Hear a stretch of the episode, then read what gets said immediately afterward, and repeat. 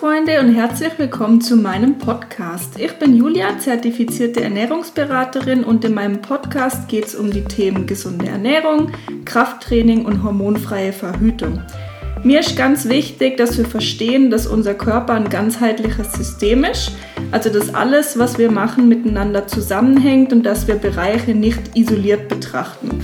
Wer es noch nicht tut, folgt mir sehr gerne auf Instagram. Ihr findet mich dort unter Ernährungsberaterin Julia, Ernährungsberaterin mit AE geschrieben. Und auch auf YouTube findet ihr mich unter Ernährungsberaterin Julia. Ich freue mich, wenn ihr mir dabei helft, meinen Podcast zu verbreiten. Schreibt mir sehr gerne eine Bewertung oder macht einen Screenshot, teilt ihn auf Instagram und verlinkt mich da drauf. Hallo und herzlich willkommen auf dem Kanal der Loro Klinik. Heute mit dem Thema Brustvergrößerung bei Sportlerinnen mit der Julia zusammen. Julia, schieß los. Du hattest selber eine Brustvergrößerung als Bodybuilderin. Wie war das für dich? Hast dich eingeschränkt? Bist du glücklich damit?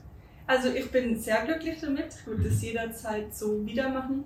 Ähm, mich hat es tatsächlich sehr, sehr wenig eingeschränkt. Das war auch das, was ich mir gewünscht habe und wonach ich auch ähm, auf die Suche nach einem Arzt gegangen bin, weil das für mich sehr wichtig ist.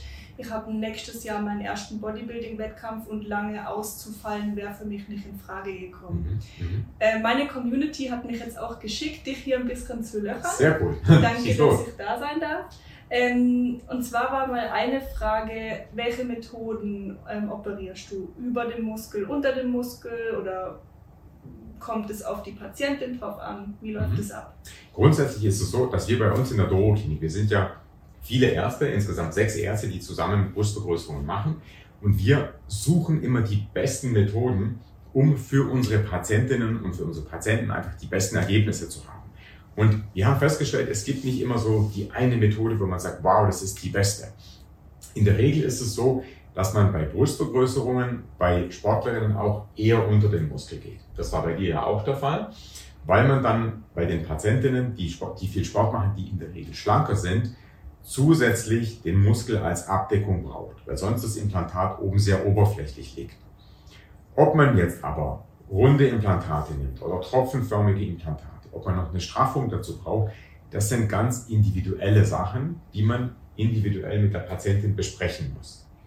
Es wird oft auch so in den Medien gepusht, dass man sagt, wow, es ist die Technik, die besonders schonend ist, die Fast Recovery Technik oder so. Das sind für uns Standards. Das machen wir sowieso, dass wir so schonend operieren, dass wir gucken, dass es ganz, ganz wenig blutet, dass es keine Schwellungen gibt, dass wir möglichst auf Drainagen verzichten. Das ist für ganz viele ganz wichtig. Das war für dich sicher auch wichtig.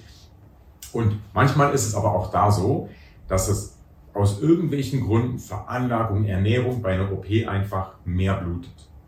Und wenn das so ist, dann ist es besser, man macht Drainagen rein, denn sonst gibt es nachher unglaublich viel Schwellung und die Heilung dauert viel länger. Und deswegen ist es immer schwierig, so dogmatisch zu sein, zu sagen, das muss so sein, das muss so sein. Die eine Patientin mag ein volleres oberes Dekolleté, dann nimmt man eher runde Implantate und die andere Patientin sagt, hm, ich möchte es eher ganz natürlich haben, dann nimmt man eher die tropfenförmigen Implantate, wo man einfach weiß, da fällt das nicht so kugelförmig an, das Dekolleté und gibt auch ein schönes Ergebnis. Ich habe Runde drin. Und bist du zufrieden damit? Ja, sehr. Ja.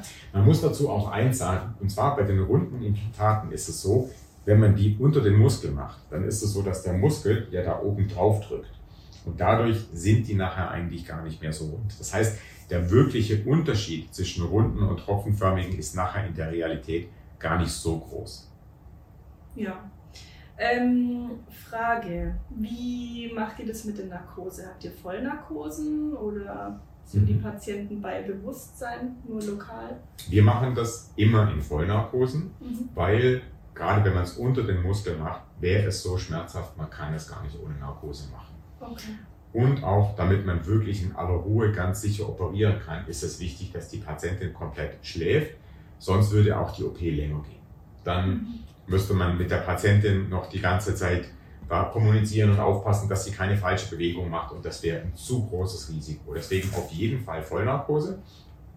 Aber wir machen eine ganz schonende Vollnarkose, die heißt Tiva und das sind die Medikamente, die keine Übelkeit haben. Mhm. Früher war immer das Hauptproblem nach der Narkose die Übelkeit von den Gasnarkosen und die machen wir auch gar nicht mehr. Wir machen nur noch die modernen Tiva-Narkosen mit Propofol und Ultiva und da ist man danach super schnell wieder fit. Und so war es bei dir ja auch. Du warst ja auch nach der Narkose abends schon wieder richtig voll auf Rambazamba, stimmt's? Ja, und mir ging es auch tatsächlich richtig gut. Also ich bin aufgewacht, mir war nicht übel, ich habe mich wirklich sehr glücklich gefühlt. Schön. Ja. Und so muss das sein. Deswegen setzt man die Methoden heutzutage ein.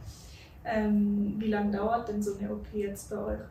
Die Operation dauert, wenn es nur eine Brustvergrößerung ist, ohne zusätzliche Straffung, in der Regel so eine Stunde. Okay. Auch da kommt es drauf an, blutet es ein bisschen mehr oder was passiert genau in der OP, aber in der Regel machen wir den Schnitt von unten. Mhm. Die Narbe, die kann man am besten verstecken und kann das Implantat am exaktesten positionieren. Und dann ist man da in einer Stunde mit der OP fertig. Und deswegen ist es für die Patientin auch sehr entspannt. Wenn noch eine Straffung dazukommt von dem Gewebe über den Implantat, dann dauert es ein kleines bisschen länger. Okay. Eine weitere Frage war dann, was gibt es für Einschränkungen nach der OP? Also im Beruf, falle ich aus? Wie ist es mit dem Training? Mhm. Das ist eine ganz, ganz wichtige Frage und gerade natürlich bei Sportlerinnen wie bei dir, die sind immer sehr, sehr ungeduldig, schnell wieder mit dem Sport anzufangen. Und das ist verständlich. Man will nicht lange ausfallen, man will auch im Job nicht so lange sich äh, mehr Auszeit nehmen. Und deswegen nehmen wir sehr gerne die polyurethan beschichteten Implantate. Das hier, das sind Bilight-Implantate, das sind Implantate, die sind leichter und ähm, die haben so einen weißen Schimmer. Von der Oberfläche sind das jetzt aber Implantate, die haben eine normale Silikonoberfläche. Und mit den Polyurethan-Implantaten, die wird es auch bald als Beleit geben, ist es so, dass die wachsen sehr schnell in das Gewebe ein. Das heißt, die Gewebezellen sprossen da ganz schnell ein und dann sind die so fest an Ort und Stelle, dass gar nichts mehr passieren kann. Und das ist besonders bei Sportlerinnen sehr gut, weil die Implantate eine deutlich schnellere Erholung ermöglichen und vor allem, dass man schneller wieder Sport machen darf und das Kapselfibrose-Risiko ist mit den Implantaten nur ein Zehntel so groß wie mit denen. Also mit normalen Implantaten ist das Risiko für Kapselfibrose zehnmal höher. Mhm. Deswegen schwören wir auf die Implantate und dann hat man da eine ganz besonders schnelle Recovery für die Patientinnen, dass man sich schnell wieder bewegen darf und auch dann schon schnell wieder Sport machen darf. Mit Beintraining kann man locker in der Woche wieder anfangen. Und mit dem Arbeiten ist es auch so, es sei denn, man ist jetzt auf dem Bau oder irgendwo ganz anstrengend, das kann man locker nach einer Woche wieder arbeiten gehen. Das ist gar kein Problem. Wir haben auch Patientinnen, die gehen am nächsten Tag schon wieder arbeiten. Und mit dem Sport langsam aufbauen, bis man dann wieder Liegestütze machen kann, vergehen in der Regel so acht Wochen. Ja, also ist auch die Erfahrung, die ich gemacht habe. Mhm. Ähm, sagst du als Arzt, es gibt Übungen im Training, die man gar nicht mehr machen sollte nach so einem Eingriff? Nein, eigentlich kann man danach alles wieder machen. So, die Hauptfrage ist ja immer die reinen Brustübungen. Das mhm. heißt Liegestütze, Bankdrücken, solche Übungen. Und die kann man nach Abschluss der Heilung, das heißt nach acht Wochen, wieder voll machen. Mhm. Wir empfehlen immer, dass man damit langsam anfängt, dass man also nicht direkt Bankdrücken mit 50 Kilo macht, sondern dass man dann erstmal mit einer 5 Kilo Hantel die Bewegung, den Bewegungsumfang wieder einstudiert. Und dann kommt man langsam wieder dahin, dass man dann das richtig normal, also das alte Gewicht auch wieder machen kann. Manche fragen auch, manche Kraftsportlerinnen, ob danach die Kraft weniger ist.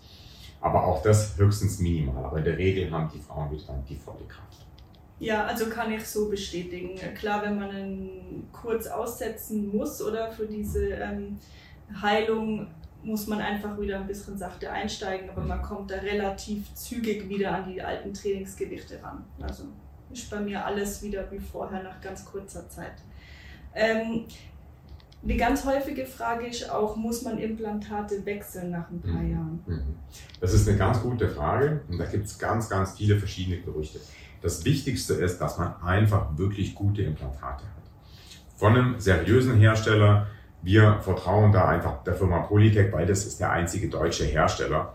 Und wir wissen, wir haben die Firma schon besucht, wir kennen die Qualität, wir wir sehen den Produktionsprozess und deswegen sind die uns am liebsten, weil wir einfach wissen, dass die Hüllen so stabil sind, dass da nichts passieren kann. Es gibt auch andere gute Hersteller, gerade aus dem, aus dem amerikanischen Raum, die man auch empfehlen kann.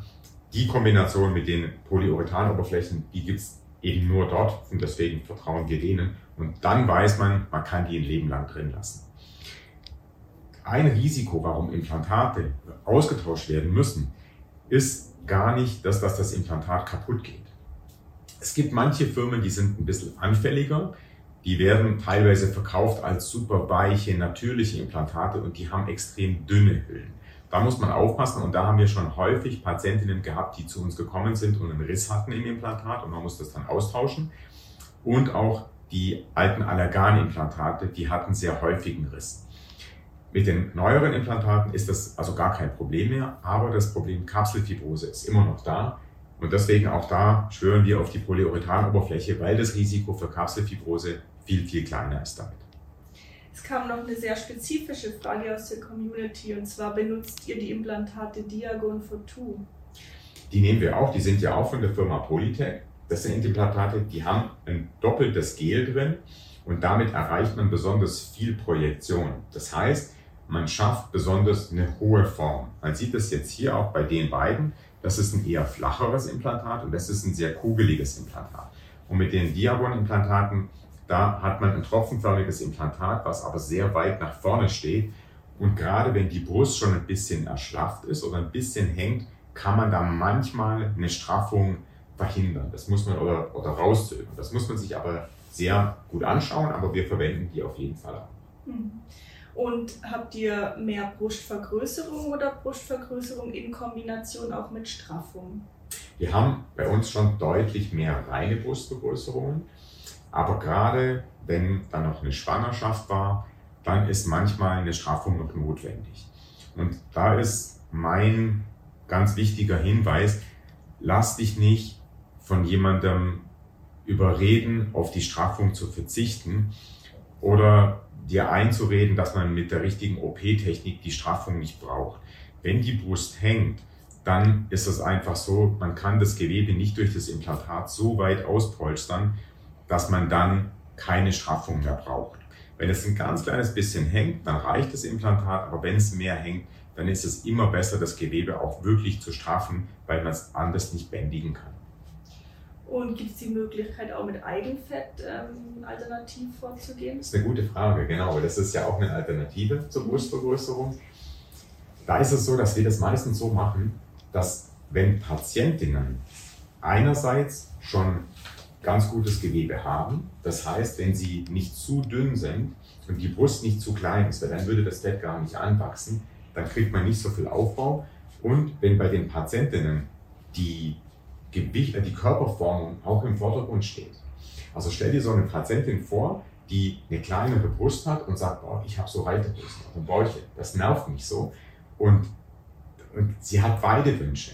Eine schönere Figur, mehr Taille vielleicht oder die Reiterhosen weg haben und noch ein bisschen mehr Brust.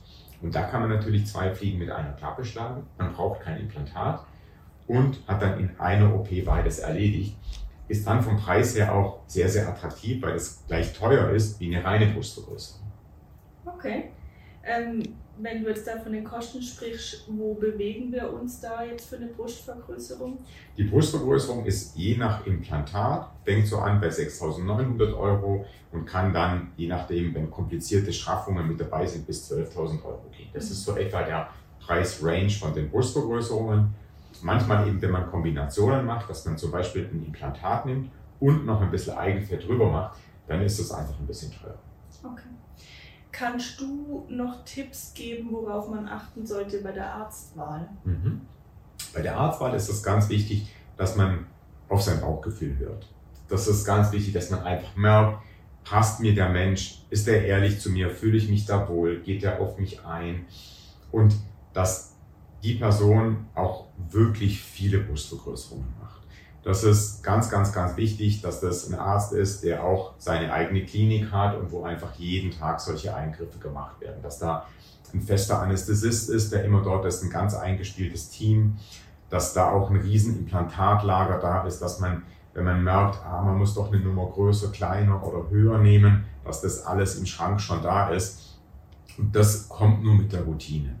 Das ist in jedem Bereich so. Wenn jemand kocht, handwerkt oder irgendwelche Sachen ganz, ganz häufig macht, dann ist es besser, man holt den Profi-Fliesenleger, der nur Fliesen legt, als jemanden, der auch noch Elektroinstallationen und Sanitär mit dazu macht.